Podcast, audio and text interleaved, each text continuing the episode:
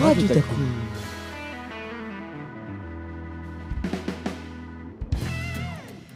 De passage au lycée pour rencontrer le groupe d'élèves de l'Option Sport, le journaliste sportif de France Télévisions Fabien Lévesque a accepté de répondre à nos questions, d'autant plus qu'originaire d'Herbignac, c'est un ancien élève de Lamennais. Ça remonte à très très loin maintenant. Finalement, c'était il, y a plus de 25 ans que j'étais ici euh, au lycée Lamennais à, à Guérande, où j'ai obtenu un, bac ES, un bac économique et, social à, l'époque. Mais ça fait extrêmement plaisir de revenir ici dans les locaux. Je vois que ça n'a pas trop bougé. le lycée aura bientôt 30 ans mais je retrouve même certaines têtes, euh, certains profs que, que j'ai eu à l'époque. Donc ça me fait euh, ça me fait chaud au cœur de revenir ici aujourd'hui ici à Garande. Ouais. ouais comme Monsieur Simon par exemple, euh, qui était présent tout à l'heure. Exactement, et qui était mon, mon, prof principal en 1997. Ah oui. vous étiez en première, c'est ça? Exactement. Est-ce qu'il y a un souvenir qui vous a marqué au lycée Vous étiez quel type d'élève Plutôt réservé Plutôt plutôt travailleur à l'époque. Et euh, je me rappelle de, il y a plein de camarades du coup que je me rappelle leur visage aujourd'hui, euh, des garçons et des filles qui étaient en classe avec moi, euh, que j'ai perdu de vue évidemment depuis, même si il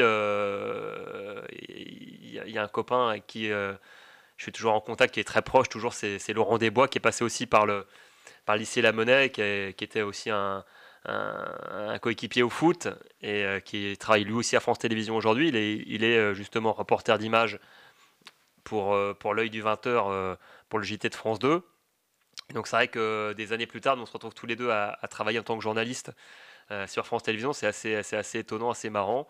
Et, mais j'ai plein, ouais, forcément, j'ai plein de bons souvenirs ici. Hein, et, quand, quand, je revois quand même aujourd'hui les locaux, les installations, je trouve quand même que vous êtes tous dans un environnement hyper privilégié ici au lycée La Monnaie. Quoi. C'est, le cadre est exceptionnel. Ok. Et ensuite, vous avez eu un, un, parcours assez atypique pour arriver à France Télévisions. Euh.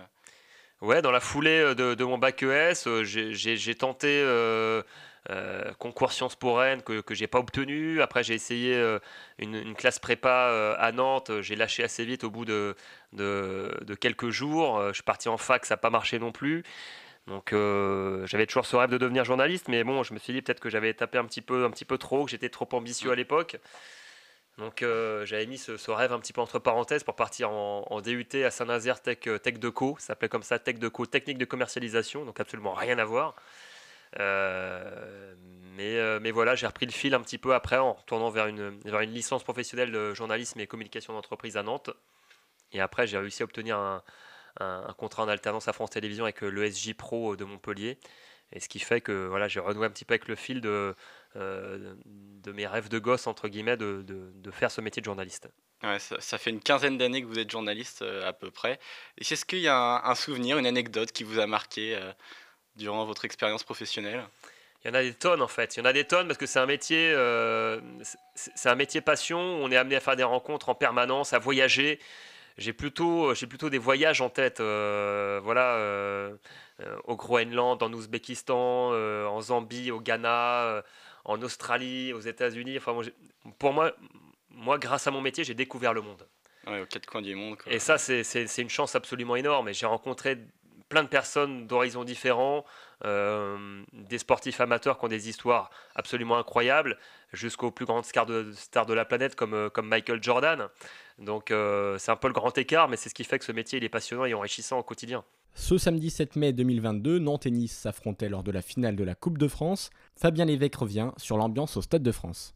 Honnêtement, je crois que je n'ai jamais vu une ambiance aussi exceptionnelle au Stade de France. Les supporters nantais ont été fabuleux. Vraiment, euh, de bout en bout, euh, les trois quarts du stade étaient jaune et vert. Et c'était une ambiance assez euh, exceptionnelle. Et j'ai trouvé que c'était une soirée magique. Vraiment, revoir Nantes gagner, ça fait longtemps que les gens attendaient ça. Nantes n'avait plus gagné la Coupe de France depuis, depuis l'an 2000. donc il y a plein de gens, plein de, jeunes générations qui n'ont pas connu Nantes, qui remporte un trophée. Et là, c'est le cas enfin. Donc ça, ça, ça, a généré beaucoup, beaucoup d'engouement évidemment euh, à Nantes et au Stade de France. C'était euh, ouais, ambiance, ambiance des grands soirs qui va, qui va rester gravée à jamais. Ouais, C'était encore plus beau euh, pour vous puisque vous êtes supporter personnellement du FC Nantes, mais vous avez dû mettre le maillot de côté pour commenter. Ouais, c'est ça. quand on commente un match comme ça qui est particulier, il faut être d'autant plus vigilant pour rester neutre, objectif, ne pas être partisan, parce que c'est là évidemment où on pourrait vous reprocher de ce manque d'objectivité. Faut enlever le costume de supporter et d'aficionado quand on commence un match de football. Quand, on fait ce métier-là, on ne peut pas se permettre de soutenir une équipe plus qu'une autre. Euh, les gens ne comprendraient pas derrière leur écran que je supporte plus Nantes que Nice. Euh, donc, euh, donc il a fallu être vigilant tout au long de la soirée. Mais voilà, ça fait partie du jeu, il faut l'accepter. Et, quand on fait ce métier-là, de toute façon, c'est un devoir. On a ce devoir de, de, neutralité qui doit être, qui doit être, qui doit être là en permanence. Il faut être extrêmement vigilant. Hum, vous étiez avec Eric Roy, qui lui est ancien joueur et entraîneur de Nice. Euh, il a été beaucoup critiqué pour euh, ses commentaires, surtout à la fin du match. Comment vous l'avez ressenti, vous euh, Est-ce que vous avez trouvé qu'il était assez chauvin ou finalement que bon Chauvin, je dirais pas ça. Je dirais pas ça. Alors c'est vrai que Eric Roy, il est niçois. Mm. Il vit à Nice à, longueur d'année, mais ce n'est pas un supporter de l'OGC Nice. Il a plus été agacé par les tournures du, du, match, l'arbitrage. C'est ça qui l'a agacé il n'était pas pro-Nice sur ce match-là. C'est plus qu'il euh, était peut-être un peu frustré que la finale se joue voilà, sur, euh, sur, sur, un coup de dé, sur une main qui est, jamais évidente dans la surface, mais comme le règlement n'est pas clair au niveau mm. de l'arbitrage, ben, on se retrouve avec des situations litigieuses qui font débat évidemment.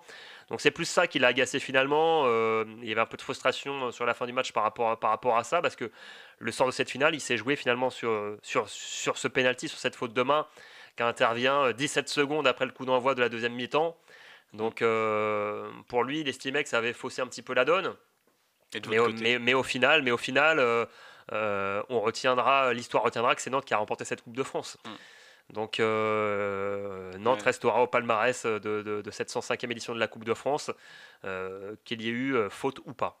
de votre côté aussi, vous, avez trouvé que c'était un bon match ou un beau match peut-être? C'était c'était un beau match avec de l'intensité, avec pas beaucoup d'occasions. Mais l'environnement, l'ambiance était tellement fantastique que euh, tout était réuni pour qu'on ait, pour qu'on ait une belle finale. On aurait peut-être que le match se débride un petit peu plus tôt, qu'il y ait un match un petit peu plus tôt pour qu'on ait euh, euh, une réaction peut-être niçoise un peu plus prononcée. Mais on, a, on a vécu une très très belle soirée. Oui, l'ambiance, c'est aussi ce qui fait le football. en même temps, vous critiquez aussi beaucoup les supporters actuellement, notamment avec ce qui s'est passé, les chants sur Emiliano Sala. Qu'est-ce que vous en pensez actuellement vous avez réagi sur Twitter euh, il y a. Ouais, parce que j'étais en colère tout simplement. Mm. On ne peut pas salir la mémoire d'un mort comme ils l'ont fait à Nice euh, euh, lors du match Nice-Saint-Etienne en, détournant un chant en, l'honneur d'Emiliano Sala pour salir sa mémoire. J'ai trouvé ça totalement abject et honnêtement, ces, ces personnes-là n'ont rien à faire en tribune. Alors, les, les ultras se défendent en disant qu'il y, y, a une partie de second degré. Et bah, ce second degré, je ne, je, je, je, je ne le conçois pas comme ça. C'est c'est dégueulasse ce, ce, chant-là, honnêtement. Moi, ça m'a mis en colère véritablement ce, chant des supporters niçois. Et, et, je comprends même pas aujourd'hui leur réaction, le communiqué qu'ils ont fait hier pour se dédouaner un petit peu de, ce chant.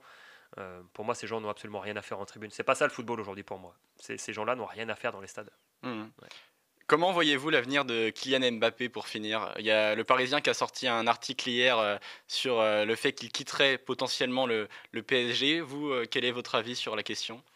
Ça va être le feuilleton de l'été, hein, du moins des prochaines semaines, tant qu'il n'aura pas éclairci son avenir. Kylian, ça va être évidemment, on va être tous suspendus à ses lèvres pour connaître sa décision. Moi, j'ai l'impression qu'il ira au Real Madrid dans les prochaines semaines. C'est son rêve de gosse. Depuis tout jeune, il rêve d'aller jouer au Real Madrid. Euh, avec le Paris Saint-Germain, euh, il a passé 5 ans ici. Il n'a pas réussi à obtenir ce qu'il voulait, c'est à savoir gagner la Ligue des Champions. Euh, mais je vois pas qui pourrait lui reprocher aujourd'hui de vouloir signer dans le plus grand club du monde qui est le Real Madrid, le club qui a gagné 13 Ligues des Champions, qui joue dans un stade mythique. pour moi, c'est le plus grand club du monde, le Real Madrid. Donc personne ne peut lui reprocher aujourd'hui de vouloir signer là-bas en Espagne. D'autant qu'il a tout donné sous le maillot du Paris Saint-Germain cette saison. Ça a été le meilleur. Même s'il était en fin de contrat, c'est lui qui a été le, le joueur moteur de son équipe. Donc euh, je pense qu'il serrera la main à tout le monde, il aura fait son taf et il pourra signer l'esprit libre au Real Madrid. Ok, merci beaucoup d'avoir répondu à nos questions, d'être venu au lycée. Euh, c'était sur Radio Takum, c'était avec vous euh, Fabien Lévesque, merci beaucoup. Avec plaisir. Radio Takum.